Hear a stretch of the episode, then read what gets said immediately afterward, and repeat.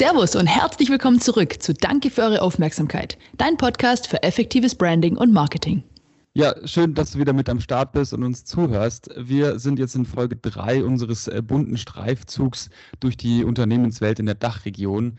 Und ähm, wir haben schon Tragerücksäcke für Mütter mitgebracht. Wir hatten schon historisches Storytelling. Und heute haben wir jemanden ganz Besonderen da, und zwar den Yannick. Ähm, Yannick, am besten stellst du dich vielleicht selber vor. Äh, schön, dass du da bist. Herzlich willkommen. Hi, ja, danke und danke, dass ich da sein darf und, und sehr schön. Ähm, ich freue mich schon auf die Folge jetzt. Ähm, ich bin vielleicht ganz kurz zu mir. Ich bin Yannick, ich bin der Gründer und oder Co-Gründer und CEO von Incondelert. Ähm, das heißt von einem Medizintechnikunternehmen im Bereich der Inkontinenz. Also keine Tragerücksäcke, sondern eher ein, ein tragbares mhm. Gerät, ähm, was, was dann eben Menschen tragen können, um so ihr, ihr äh, um ihre Inkontinenz besser in den Griff zu bekommen. Wow, okay. Er klingt da auf jeden Fall nach einem sehr spannenden Thema und äh, ganz, ganz was anderes als das, was wir bisher hatten, definitiv. Ähm, wie, wie seid ihr denn darauf gekommen? Also ist da irgendeine persönliche Geschichte dahinter oder hattest du da einfach richtig Bock drauf auf das Thema Inkontinenz? Ich war 2017 auf einer Business Plan Competition in Hongkong. Also das heißt eine Art Geschäftsmodellwettbewerb, bei dem man sich als insbesondere damals ähm, Studierender mit technischem Hintergrund bewerben konnte und vor Ort dann Fachvorträge bekommen hat. Damals das Thema der, der Competition war Health Tech for Seniors und dementsprechend waren die ganzen Fachvorträge hauptsächlich von Ärzten, die uns oder Ärztinnen und Ärzten, die uns dann darüber berichtet haben, was denn so Probleme im Klinikalltag oder in der mhm. Betreuung von Patienten sind. Da ging es um Demenz, um Stürze im Alltag, um alle möglichen dergleichen Themen und aber auch immer wieder um das Thema Inkontinenz. Und ähm, darin haben dann die Ärzte vor allem darüber geklagt, dass ihr Pflegepersonal zu oft Reinigungen vollziehen muss und die Betroffenen auch zu oft zu lange in ihrem Urin liegen. Also das heißt, dass diese smarten Einlagen, die es damals schon ein Stück weit gab, so ich sage jetzt mal, bei, bei Kindern würde man von Pinkelweckern reden, dass diese smarten Einlagen entweder zu früh, also zu sensibel auf Flüssigkeit reagieren und dann nicht unterscheiden zwischen Patient hat Wasser ausgeschüttet, Patient schwitzt gerade viel ähm, und ist es Urin, dadurch relativ häufig angehen. Mhm dann vom Pflegepersonal nicht mehr genutzt werden, weil die zu oft getriggert werden oder zu spät, weil sie zu unsensibel sind. Und sie haben gesagt, so macht das mal besser. Und da war aber dann bei uns die Idee, dass wir gesagt, oder der Gedanke, dass wir gesagt haben, nee, wir wollen eigentlich gar nicht, dass es zum Flüssigkeitsverlust kommt. Wir wollen eigentlich diesen Menschen dabei helfen, dass sie diesen ein Stück weit unwürdigen Moment des ungeplanten mhm. Flüssigkeitsabgangs oder Urinabgangs, dass sie den verhindern können oder das Pflegepersonal das verhindern kann und den Alarm ausgeben, bevor ein kritischer Füllstand erreicht ist das war dann so die Idee, mal wirklich ganz abstrakt gesprochen für Inkonto-Leute, ohne dass wir gewusst hätten, wie, was, was müssen wir dafür jetzt dann technisch tun, mhm. dass das auch am Ende funktioniert, sondern wirklich einfach nur mal abstrakte Idee. Wir wollen verhindern, dass Menschen mit Inkontinenzproblemen Flüssigkeit verlieren. Okay, aber das Thema wurde euch quasi vorgegeben. Also ihr konntet da ein bisschen auswählen. Das ist jetzt nicht das eine persönliche Geschichte oder irgendwie ein Nein. Bezug. Nein, okay, keine persönliche Geschichte. Wir, wir hatten auch in unserem Bereich jetzt, gut, man weiß es ehrlicherweise nicht ich sage gerne, ich sage gerne, dass in, oder was heißt gerne, gerne sage ich eigentlich nicht, aber ich, was ich gerne aufreiße, ist der Vergleich. Wir haben in Deutschland 11 Millionen Hörgeschädigte mhm. und wir haben ungefähr 9 Millionen, die Kontinenzgesellschaft spricht mittlerweile sogar von 10 Millionen ähm, Inkontinenzpatienten, also Patienten, die unter irgendwelchen Inkontinenzproblemen leiden. Bei den Hörgeschädigten, ich sage jetzt mal ganz plakatives Beispiel, wenn wir am Sonntag da sitzen und ein Opa hat eine Hörschädigung, dann bekommt das halt jeder mit. Jeder redet darüber und jeder ist irgendwie lösungs- und, und ich sag mal, orientiert daran, das Problem zu lösen. Mhm. Wenn daneben aber vielleicht der andere Opa oder die Oma da sitzt und sich vielleicht eine, eine, eine Windel oder eine, eine große Einlage trägt, kriegt das im Zweifel niemand mit und das ganze Thema kann überhaupt erst totgeschwiegen werden. Und das ist so ein Problem, das wir uns da gegenüber sehen in dem ganzen Bereich der Inkontinenz, dass wir halt ein total totgeschwiegenes, riesiges Problem haben, wo wir jetzt mal im Vergleich von der Anzahl der Menschen bei einer Hörschädigung ähm, bei 11 Millionen Leute total technisch ausgefeilte Lösungen haben und im Bereich der Inkontinenz die Lösung am Ende des Tages eine Windel oder ein Katheter ist. Das ist eine also krasse relativ analog. Ja. Ja, ja, das ist total analog und krass technisch unterentwickelt. Euer Name ist jetzt ja Incont Alert, also der, der Inkontinenzalarm würde ich jetzt mal so übersetzen. Ähm, der, der liegt ja fast schon auf der Hand. Wie seid ihr da drauf gekommen und wie funktioniert denn der Alarm jetzt eigentlich am Ende? Das war damals bei dieser Competition, war schon so die Idee, okay, wir wollen irgendwie das natürlich kombinieren. Das soll obvious sein jetzt erstmal im ersten Moment, wenn die, wenn die Leute drüber reden, sollen sie irgendwie, das soll greifbar sein. Ähm, das war damals auch eine internationale Competition, deswegen war es klar, dass es irgendwie eher Englisch als, als Deutsch sein muss. Mhm. Ähm, und wir haben dann eigentlich drei Komponenten reingebaut. Wir haben auf der einen Seite versucht, ein bisschen das mitzunehmen, dass es ein, ein Smart Device ist und irgendwie Punkt, sage ich mal. Deswegen haben wir das I rangenommen. Ganz am Anfang war, da, war auch beim, beim IDA, beim, beim, beim Incontroleur ein bisschen so wie so Funkwellen, die bei so einem WLAN-Zeichen oder so. Das erkennt man jetzt in dem Logo allerdings auch wieder. Mhm. Ähm, und haben dann, na, früher war ja alles so iPhone, iPad, bla bla, da waren immer dieses i vorne mit dran. iCont war zu sperrig, deswegen haben wir InCont Alert dann direkt rausgemacht, weil es eh mit Inkontinenz zusammenpasst. Dann Cont Alert, ähm, eben wegen der Inkontinenz der besagten oder der Kontinenzproblematik und Alert eben wegen dem, dass wir einen Alarm ausgeben wollen. Stand heute, muss ich sagen, ähm, müsste man, wenn ich es komplett neu draften könnte, das Logo, weiß ich auch nicht, ob ich es anders machen würde, weil es hat uns bisher selbst sehr gut geholfen. Die Leute können sich einigermaßen gut einprägen. Es ist relativ einzigartig und ähm, ja, es, es hat sich ja gezeigt auch, dass man, dass man damit jetzt in unserem aktuellen Stadium gut auch Leute ähm, catchen kann. Also, aber wer ist uns im Moment unser Stadium gewesen? Das waren Investoren, das waren Wettbewerbe, das waren irgendwelche Jurys für irgendwelche Förderpreisgelder oder ähnliches. Wenn ich jetzt sagen würde, ich müsste heute von, vom Stand weg einen Namen ähm, draften, der das Produkt beschreibt und den Leuten irgendwie ein gutes Gefühl vermitteln soll, dann ist es wahrscheinlich nicht so gut. Dann haben wir dabei, wir haben erstmal einen sperrigen Namen mit Incontinent, drei verschiedene Großbuchstaben irgendwie mit drin. Dann haben wir Inkontinenz, das ich gerne, das oder ist einfach ein negativ behaftetes Wort. Alert ist ein, ist ein Alarmwort. Ähm, Leute können es im Deutschen kaum aussprechen. Also wir haben fast niemanden, selbst Leute, die uns betreuen von irgendwelchen Fördergebern, schreiben uns nicht richtig. Das heißt, wir haben immer wieder auch einfach Herausforderungen mit unserem, äh, mit, mit unserer Brand. Deswegen würde ich jetzt heute, Stand heute auch nicht zwingend sagen, dass unser erstes das Produkt dann, wenn es auf den Markt geht und irgendwo ähm, man, man stehen kann, dass das zwingend Incont Alert mhm. der Scanner heißt oder so. Also das kann auch das in, ja. in Control zum Beispiel heißen oder ähnliches. Ah, also, aha. Sehr viel positiver behaftet auf jeden Fall, ja, ja, total. Ich glaube, dass das, was du gesagt hast, ist ziemlich relevant, auch zu unterscheiden zwischen den Zielgruppen. Auf der einen Seite Förderprogramme und Investoren, die mit Incont Alert und im Eng in der englischen Sprache wahrscheinlich sehr viel anfangen können. Auf der anderen Seite dann aber die, die Anwender, die letztendlich eigentlich ja nicht damit in Verbindung gebracht werden, weil wie du sagst, es ist ja kein offensichtliches, wie bei einem Hörschaden, kein, kein offensichtliches Thema, das man auch unbedingt ansprechen möchte am Tisch mit der Familie. Ähm, Vielleicht will man es aber trotzdem zeigen, das Gerät.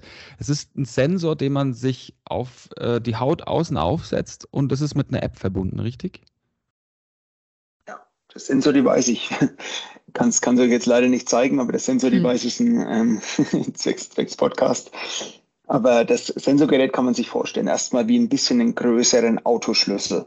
Ja, also so ein ferngesteuerter Autoschlüssel, ähm, ein bisschen, ein bisschen flacher, dafür ein bisschen breiter ähm, und das wird dann getragen, zum Beispiel im Unterhosenbund über einen Textilband, also so eine Art Gummiband haben wir mit entworfen, was, was die ähm, Betroffenen nutzen können, um das, Band, um das Gerät zu tragen oder auch über einen extra dafür eigens angefertigten, ähm, ja, wie so eine Art Gurt oder Textilgurt, ja, also auch das wieder ein Stück weit elastisch. Aber das heißt, wir haben auf der einen Seite das Gerät, das wird irgendwie getragen. Im Krankenhausbereich kann es auch gut sein, dass das später mal über ein Pflaster getragen wird. Wenn die Leute vielleicht gar keine Unterwäsche tragen und irgendwie das mhm. zu kompliziert ist, kann es sein, dass man das einfach mal für zwei, drei Tage auch mal ein Pflaster drauf macht. Nur jetzt von der Idee her, dass Betroffene, wie jetzt ein querschnittgelähmte Person, MS-Patienten, Parkinson, ganz viele Schlaganfallpatienten haben, haben eine gelähmte Blase am Anfang.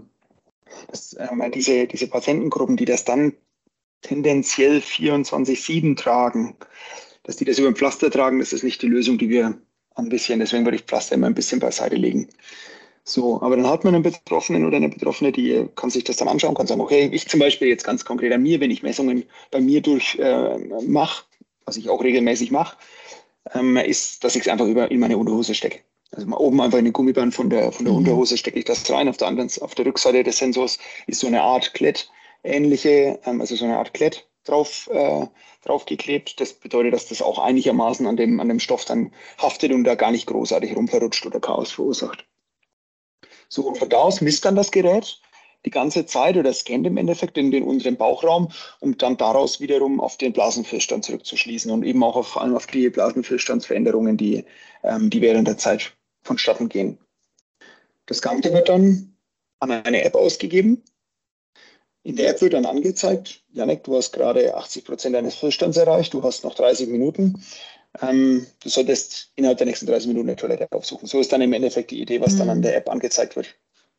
Also das heißt, kurzum, eine betroffene Person macht eigentlich irgendwie einmal am Tag, je nachdem, wenn man sich halt gereinigt hat oder so, in der Dusche war, whatever, macht man sich das Gerät ran, ähm, steckt dann sozusagen in der Unterhose, relativ un, unscheinbar. Ähm, von da aus von da aus misst es dann den, den Blasenfüllstand, gibt es eine App aus und die Person hat eigentlich dann nur mit der App zu tun und eigentlich auch nicht wirklich viel aktiv, sondern eher so, dass sie eben einstellt, ich möchte heute, weil ich daheim bin, immer nur eine 30, oder 30 Minuten davor einen Alarm bekommen. Dann meldet sich die App, vibriert ganz sanft, gibt den Alarm aus sozusagen dadurch ähm, und gibt dann der Person die Information oben auch wieder ganz unauffällig, ähm, kritischer Füllstand erreicht, bitte innerhalb der nächsten 30 Minuten die Toilette aufsuchen. Mhm. Wenn dann die Person aber zum Beispiel eben rausfährt und sagt, ich möchte jetzt oder rausgeht und sagt, ja, ich fahre jetzt auf der Autobahn, dann muss ich, muss ich mindestens eine Stunde davor einen Alarm bekommen, sonst kann ich meine Autobahnausfahrt nicht mehr abpassen. Ähm, dann kann ich das in der App einstellen, eine Stunde davor alarmiert werden und so dann auch da wieder ganz normal Auto fahren. Irgendwann meldet sich die App, Vorsicht, kritischer Fehlstand ist erreicht, bitte innerhalb der nächsten 60 Minuten eine Toilette aufsuchen. Wahnsinn. Das ist dann eigentlich die einzige Interaktion.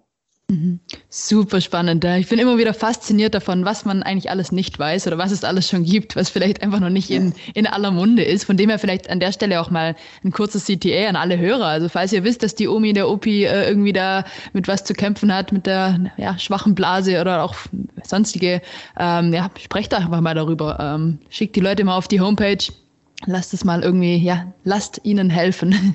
Das ist ja wirklich, wirklich super cool. Und ja, Janik, wir haben heute die Ehre, mit dir zu sprechen, aber ihr seid, wie wir gesehen haben, zu viert in der Geschäftsleitung und beziehungsweise im Gründerteam. Wie dürfen wir uns das denn vorstellen? Seid ihr damals gemeinsam an die Problemstellung ran als Uni-Kumpels oder hat sich es dann sofort entwickelt, dass ihr gesagt habt, boah, das ist super cool, das wollen wir vorantreiben oder wie seid ihr da genau auf die Idee gekommen, das wirklich in die Tat umzusetzen? Wir waren damals eigentlich 2017, waren wir zum Start zu zweit. Ähm, mhm. Da bin ich mit Tristan, das war, war der ursprüngliche Co-Founder.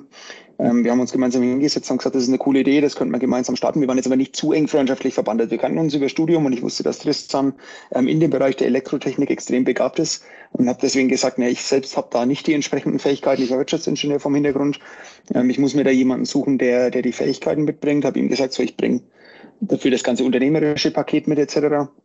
Dann haben wir uns da zusammengeschlossen und haben gesagt, okay, lass da was hochziehen. Haben dann wirklich ganz hemdsärmlich in unseren, in unseren WGs damals angefangen, die ersten Prototypen auf Prototypen aufzubauen und das alles zu, ähm, ja, zu prototypisieren bis wir dann über verschiedene Arbeiten an der Uni und Masterarbeitern von Tristan etc. irgendwann die ersten, den ersten datenbasierten Nachweis hatten, dass wir Veränderungen des Füllstands in der Blase mit dem technischen Konzept, was wir uns überlegt hatten, dass wir die Veränderungen sehen.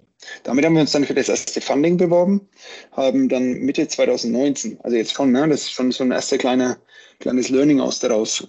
Januar 2017 äh, die Idee, dann ganz viel Zwischenarbeit, immer nebenher, ohne dass wir Geld dafür hatten, in der WG etc. Mhm. Und im Mai 2019 haben wir dann das erste Mal Geld dafür bekommen und ähm, konnten uns damit dann ein Stück weit sozusagen selbstständig machen. Haben daraus damit dann auch ähm, ja, Werkstudierende einstellen können. Unter anderem dabei eben den Nico und den Pascal die mhm. bei uns auch ganz gut Fähigkeiten abgedeckt haben, die wir noch nicht so im Team hatten, aber wussten, die kommen jetzt immer mehr dazu. Also wir hatten dann eben auf der anderen Seite jetzt irgendwo die, ich sag mal, Business- oder, oder Geschäftsführungskomponente, diesen Entrepreneurial Charakter mit mir. Dann hatten wir auf der anderen Seite den Tristan, alles rund um Hardware, also das Gerät, die Platine, die da innen drin ist, das Messsystem. Und hatten aber noch nicht so wirklich jemanden, der das wirklich gut kann, dass dieses diese Information, die das Messsystem aufnimmt, dann schön auch an der App dargestellt wird. Wir haben dafür dann jemanden eben für den Softwarebereich reingeholt, also das Ganze, die ganzen Daten auf den Servern zu verwalten und das Ganze dann mit einer App, Android und iOS, abzubilden, war dann der Teil von Nico, der kam dann als dritter mit dazu. Mm. Und kurz danach, also so, ich sag mal, eigentlich die Nico und Pascal relativ nah beieinander, kam dann Pascal, weil wir dann eben auch gemerkt haben, okay, wir haben da zwar jetzt irgendwie ein Messsystem, was funktioniert und wir sehen Veränderungen, das Ganze jetzt aber in Realtime auszuwerten und das Ganze mit KI-Algorithmen auf die Person zu individualisieren, also nicht nur bei uns jetzt da was aufzubauen und dann haben wir es halt bei uns geschafft. Sobald es aber ein Patient mhm. nimmt, hilft es erstmal gar nichts sondern wirklich einen KI-Algorithmus dafür aufzubauen, um dann Patienten individuell den perfekten oder den Blasenzustand möglichst gut wiederzugeben. Das war dann Aufgabe, oder das ist dann Aufgabe der Säule von Pascal. Und so haben wir heute jetzt eigentlich unsere vier Säulen. Hardware, also alles rund um dieses Variable, Smart Device. Software, alles rund um die App, rund um die Server, irgendwelche IT-Systeme. Zum Beispiel, wenn wir jetzt mit Uniklinik Mannheim machen wir gerade eine IT-Implementierung in deren IT-Landschaft. Ja, das ist ganz klar das Software-Thema. Und die, ähm, die vierte Säule dann eben daneben die Säule Data oder Analytics die dann eben dafür verantwortlich ist, die Algorithmen aufzubauen und zu verfeinern, die ganzen Datenanalysen zu machen etc. So haben wir vier uns ähm, aufgebaut super interessant. So das ähm, Einzige, was mir jetzt noch in den Sinn kommt, was fehlen könnte, ist ja das Thema, Thema Marketing und, und Branding. Äh, die Säule mhm. fehlt, äh, fehlt da vielleicht noch. Wie, wie, wie macht ihr das? Wie deckt ihr das gerade ab? Wie, sind eure, wie ist eure Marke entstanden, eure Markenwerte? Und ähm, vor allem habt ihr, seid ihr schon sehr präsent in den Medien auch? Ähm, wie, wie werdet ihr da wahrgenommen als Marke? Ja, also man muss erst mal sagen, dass unsere Marke, die, der, der Ursprungsname ist schon damals 2017 auf der Competition mhm. entstanden. Die, mhm. Das Logo war dann auch so auf dem Weg zu der ersten Finanzierung. Und braucht man dann halt irgendwann mal ein Logo. Dann haben wir irgendwie einen, einen Freund gefragt, der sich mit Photoshop ganz gut auskannte, haben wir gefragt, hey, kannst du uns dann nicht mal was aufbauen? Und dann haben wir uns so ein Logo aufbauen lassen. Und so hat sich alles ein Stück weit immer, ich sag mal, fragmentiert und nacheinander, nacheinander aufgebaut. Ähm, das ist uns auch bewusst, dass das alles schon relativ hemdsärmlich ist. Deswegen glaube ich auch, das kann ich nur noch mal aufgreifen von vorhin, dass es schon auch ähm, eine, eine, sehr relevante Fragestellung ist, ob er da jetzt nicht Richtung, wenn es mehr jetzt zur Vermarktung und zum Vertrieb hingeht, dass man sich da eben auch einfach professionell, so wie wir uns an allen Säulen professionell aufgestellt haben, dass man sich eben auch da professionell aufstellt, ähm, das, das Produkt zumindest jetzt mal für sich per se brandet, also vielleicht die Firma ist ja mhm. erstmal egal, aber dass man das Produkt dann später brandet, bevor man da in die Vermarktung geht und ähm, dann da auch entsprechend eine, eine entsprechende ähm, Kommunikationsmarken ähm, und später dann auch Vertriebsstrategie dafür entwickelt. Das ist was, was jetzt dann irgendwann kommt. Bisher alles in-house, alles, ich sag mal, bei uns Wochenende hingesetzt gemacht. Ähm, und allerdings halt auch nach wie vor noch ein sehr stark technischer Fokus. Wir sind ein Medizinprodukt. Das heißt, wir haben einen, den kompletten Weg einer Medizinproduktzertifizierung schon teilweise begangen und aber auch noch vor uns bei so einem Medizinprodukt, ich sag mal, Entwicklung, hat man immer so eine Daumenregel von 2, 4, 8. Zwei Jahre von der Idee bis zum technischen Konzept. Vier Jahre, bis man das erste Mal etwas hat, was man auf irgendeinem Markt auf der Welt verkaufen könnte, also mal noch unabhängig mhm. von irgendwelchen ähm, Gesetzgebungen und bis Jahr acht, bis man in Deutschland das ins Krankenkassensystem gebracht hat. Das heißt so, dass die Wege, bis man mhm. wirklich damit sauber vertrieblich arbeitet, sind relativ lang oder die Zeit, Zeithorizonte. Das fängt bei uns jetzt dann an. Also deswegen so der, der Call to Action auch schon, den du gebracht hast, dass falls jemand irgendwie Angehörige hat oder Bekannte, die, die im Rollstuhl sitzen, vor allem oder die, die eben MS oder ähnliche Krankheiten mhm. haben, also wirklich auch chronische Inkontinenzpatienten, Blasenkrebs oder Bettnässer ähm, vielleicht kennen, die, die sollen sich gerne bei uns melden, einfach auf der Homepage kurz ins Kontaktformular einfach nur reingeben, hey, hab Interesse, meldet euch mal ähm, weil wir das jetzt gerade eben aufbauen, so diesen Bereich der klinischen Studien, mhm. die, der Anwendung und daraus basierend dann später eben die, die finale Zertifizierung und dann den Vertrieb. Wahnsinn. Ja, ich finde es spannend, was du da sagst. Also das ist nämlich ganz oft, glaube ich, ist es ein Punkt, wo viele Unternehmer oder neue Gründer drüber stolpern, dass sie denken, boah, wir brauchen sofort das perfekte Logo, wir brauchen einen Slogan, wir brauchen die geile Homepage. Aber ganz ehrlich, das geht auch so ein bisschen damit einher, wie wir es oft einfach benennen, so dieses Thema einfach mal machen, einfach mal starten und äh, sich nicht zu früh verlieren in Themen, die einfach am Ende nicht die Riesenrelevanz haben. Sicherlich später schon, aber wie du sagst, äh, bis es zu dem Punkt Vertrieb, Marketing, Sales dann kommt, da ist einfach erstmal einiges an, an Arbeit erstmal zu leisten. Und wer da irgendwie, ja, ewig rumpimmelt, irgendwie das perfekte Logo, die perfekte Farbe zu finden. Da ist halt am Ende, Ende niemand geholfen. Von dem her sehr, sehr sympathisch, wie ihr da an die Sache rangegangen seid.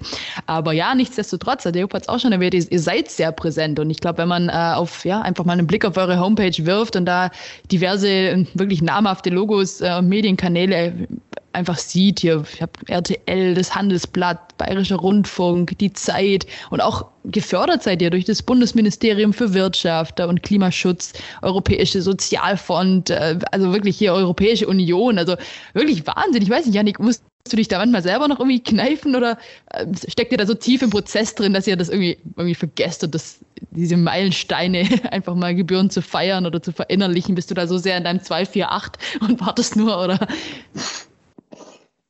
Ja, ein Stück weit ist man da schon betriebsblind, das muss man schon mhm. sagen. Also klar sind es dann in den Momenten, wenn es passiert, das ist irgendwie sehr cool, aber meistens ist es auch erstmal passieren diese Themen dann in Zeiten von einer absoluten Hochphase. Mhm. Also wenn eh alle auf total Volllast arbeiten und es in jede Ecke des Ladens einfach nur rausraucht, in solchen Phasen passiert das dann ähm, weil das natürlich dann auch irgendwie die Phasen sind, dass eine mhm. neue Finanzierung zum Beispiel gefeiert wird oder ähnliches und dann irgendwie sich das sowas dann verselbstständigt. Zum Beispiel, was, was ihr angesprochen hattet, viele von den, von den Outlets hatten uns Ende letzten Jahres in den Medien, weil wir eben über die, über die Deutsche Presseagentur einen Kurzbeitrag zu uns erschienen ist und auf einmal dann eine, eine ziemliche Präsenz dahinter kam. Aber was war davor entstanden? Davor hatten wir unser Funding geschlossen. Wir hatten für uns selbst eine eigene kleine Pressemitteilung aufgebaut ähm, mussten dann rund um das Closing des Fundings, mussten wir ganz viel Orga machen, ganz viele mhm. Stakeholder anrufen, ganz viele Dokumente produzieren, parallel das Ganze dann ein bisschen öffentlichkeitswirksam zu begleiten. Und auf einmal bekommen wir einen Anruf von der DPA, hier äh, bla bla und ähm, ich würde jetzt kurz über euch berichten, was sagt ihr denn dazu? Und dann haben wir irgendwas dazu gesagt und am nächsten Tag rufen wir auf einmal alle möglichen anderen Medien an, obwohl man ja gerade mittendrin ist, Stakeholder-Management zu machen, irgendwelche Dokumente zu produzieren, das alles einzutakten ähm, und sich eigentlich um, um andere Themen zu kümmern. Und so ist, ähm, glaube ich, schon was, wo man sagen muss, das ist dann schon immer geil. Man ist da aber auch schon extrem einfach auf einem Auslastungshoch. Also so mhm. war es bei uns jetzt zumindest immer. Ähm, weswegen es jetzt weniger so ist, dass man sagt, okay, geil, jetzt geht's los und jetzt lege ich mich zurück und schaue mir das Ganze mal an, was da die nächsten zwei, drei Tage passiert. So läuft das nicht ja, deswegen, ja, man ist ein Stück weit betriebsblind. Wir versuchen uns selbst immer dann auch immer ein bisschen wieder einzufangen. Gerade wenn es mir dann ruhiger ist, einfach mal hinzusetzen und zu sagen, okay, eigentlich schon geil, was da das letzte halbe Jahr mhm. abgelaufen ist. Ähm, und so dann die, die Momente sozusagen zu genießen. Schön, aber ja. jetzt gerade zum Beispiel, ja, aber jetzt gerade zum Beispiel das gleiche in Grün. Ne? Wir sind im Moment in der Eintaktung der nächsten Finanzierungsrunde. Das heißt, die ganze Zeit Investoren-Calls. Da sind eigentlich viele geile Momente dabei. Ja? Man kriegt positiv Feedback. Ein Investor will vielleicht einen NDA und dann später in die Due Diligence mit einem starten. Das heißt, es sind positive Investorenkontakte da. Aber was bedeutet das dann jedes Mal? Es bedeutet, okay, der will loslegen. Okay, da müssen wir jetzt ewig viel liefern, um da sozusagen weiter die Pace aufrechtzuerhalten. Dann äh, war zum Beispiel letzte Woche zweimal mit einem potenziellen Investor beziehungsweise einem Partner zwei Tage auf Dienstreise gewesen, dann Mittwoch bis Freitag, äh, beziehungsweise Samstag Vormittag noch ähm, dann nach Hamburg hochgefahren, einmal quer durch die Republik, um dann dort auf den Deutschen Urologie-Kongress zu gehen. Riesending, super viel positives Feedback, aber halt in der Früh um 5 Uhr gestartet, abends um 20 Uhr von der Messe zurückgegangen und dann aber das komplette Postfach noch voll, weil man natürlich die ganze Zeit nichts macht, weil man im Auto sitzt und auf der, auf der Messe sich mit Uro Urologen unterhält. Wie, wie, macht ihr das? Also du hast gesagt, ihr seid zu viert, du bist dann viel unterwegs auch. Habt ihr ein Team, was noch dahinter steht, hinter euch vieren? Un un unterschiedlich, wer die wer jeweils die einzelnen Messen oder Events bespielt. In der Regel, klar, bin ich erstmal irgendwie die Person, die, die viel rausgeschickt wird, sage ich mal. Ja, also die irgendwelche Pitches macht, die bei so Messen dann aktiv ist, die ähm, die Investorentermine vor Ort macht und ähnliches oder mit den Partnern, mit den strategischen ähm, vor Ort sich dann trifft. Das läuft natürlich erstmal viel bei mir. Ja, also ich sage jetzt mal so Business-Säule oder Säule Business. Ähm, da haben wir aber zum Beispiel bei mir habe ich eine, einen Teilzeitmitarbeiter dabei, aber den Teilzeit für uns, ähm, der dann da in dem ganzen Bereich mit unterstützt. Da macht dann auch der mal einzelne Themen davon. Vor allem jetzt eher zum Beispiel gerade im Bereich Finance relativ viel, also auch irgendwelche sonstigen Zoom- oder Teams-Calls. Ähm, wenn dann allerdings, wie jetzt gerade zum Beispiel, wir mehrere Sachen parallel haben, ist es auch ohne Probleme so, dass wer anders aus dem Team das macht. Der Pascal zum Beispiel, also eigentlich Schnitt oder eigentlich Säule Data, ähm, ist gerade auf Bits and Bretzels in München, weil wir da halt auch ähm, eine, eine, Karte haben und eine Präsenz sind und uns mit Partnern treffen, muss jemand machen oder darf jemand machen. Ähm, und dann macht das jetzt in dem Fall zum Beispiel Pascal. Okay. Und ich habe gesehen oder mich auch nochmal bei dir hier rückversichert, ihr äh, würdet auch noch studentische Mitarbeiter, Mitarbeiterinnen äh, aufnehmen auf zehn Stunden Basis, wenn ihr da Bock habt, irgendwie ein Teil der Mission zu werden, wenn ihr sagt, boah, das ist echt ein cooles Thema, wo man noch was, was bewegen kann. Ihr habt die vier Säulen gehört, wo ihr euch einordnen würdet. Vielleicht seid ihr sogar Marketing, Branding, Social Media interessiert und wollt da die Jungs unterstützen. Also äh, meldet euch da auf jeden Fall mal, schaut auf die Webseite und dann ähm, ja einfach mal initiativ was Geiles rüberschicken. Dann schauen wir mal, ob wir es bis zum bis in Yannicks Zoom-Raum schafft äh, oder Teams-Raum ein Interview zu führen. genau. Aber hey, Yannick, ist ja nicht allzu sehr lang her, dass du selber auch noch irgendwie, irgendwie Student warst. Ne? Und wie du sagst, man ist dann irgendwann betriebsblind, steckt in diesem Prozess drin, eins passiert nach dem anderen. Aber nehmen wir doch einfach mal nochmal an, und das machen wir zum Ende unserer Podcast-Folge immer sehr gerne, so nochmal die Retrospektive einzunehmen, so mal kurz mal den, das Gas echt rauszunehmen und zu sagen, hey, ich schaue jetzt nochmal zurück und ich versetze mich an den Moment, als wir uns damals bei diesem Wettbewerb irgendwie auf diese Problemstellung verkopft haben und ähm, ja, stand jetzt irgendwie crazy, was alles passiert ist. Aber Stell dir mal vor, du könntest nochmal mit dem Yannick von damals irgendwie sprechen und ihm nochmal einfach drei, drei Tipps mit auf den Weg geben, zu sagen so, hey, was, was würde, mach dir keine Sorgen oder so, Junge, wenn du die drei Dinge einfach beachtest, dann wird es halb so wild. Was wären diese drei Dinge? Ja, also eine zentrale oder ein zentraler Rat, den wir damals in Hongkong bekommen haben. Da stand es ein bisschen auf der Kippe, ob wir das, äh, das die Idee sozusagen weiter ausformulieren.